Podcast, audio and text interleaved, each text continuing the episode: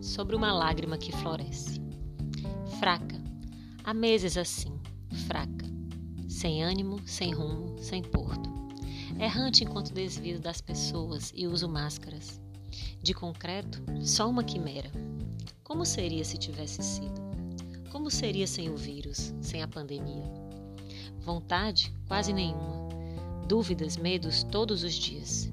Desejo minguado num corpo confinado por todos os lados, sem poder gritar, nem por justiça, nem por amor, nem por solidariedade, nem por piedade. A palavra vem à boca e se cala diante da ameaça, impotência e dor de garganta.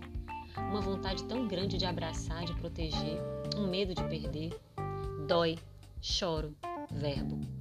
Choro substantivo de todas as vidas aqui não vividas, aqui dentro, aí fora.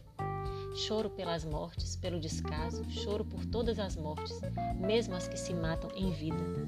Um choro que vem da maldade que eu vejo nas pessoas. As injustiças sempre me causaram um mal enorme, fossem feitas contra mim, fossem feitas contra os meus, fossem contra os outros. Nunca soube lidar, nunca soube ignorar. Elas entram feito lâmina e me cortam, me ferem. Tento me trabalhar para não ser tão permeável e termino por sofrer em dobro o desgaste emocional para tentar ser forte e a dor da injustiça em si. Melhor assumir a fraqueza. Talvez eu não esteja entendendo. Procure olhar por outro lado, como quem vira a folha do avesso, como quem joga tudo que tem na bolsa no chão para tentar encontrar sentido, o que foi perdido, a chave do carro, a tranca de cinto, em vão. Mas é daqui, daqui de baixo, desse buraco que comecei a cair em março em queda livre, uma pandemia atrás da outra, vários 7 a 1, como se somente uma Covid fosse pouco.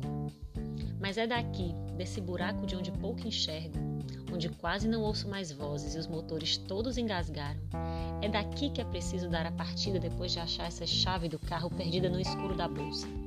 O caminho é longo. É preciso buscar faróis em rastros de vagalumes.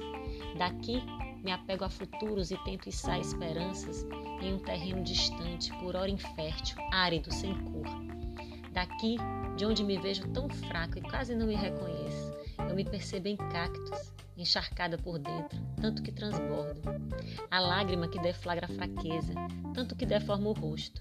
Ela, a lágrima, parece ser o que me aguará para daqui a pouco reflorescer. Esse foi o Trilhando Palavra dessa quarta-feira e eu te espero na semana que vem. Para quem quiser ler a crônica, ela está no blog do parissodeida.com.br. Beijos, Lu.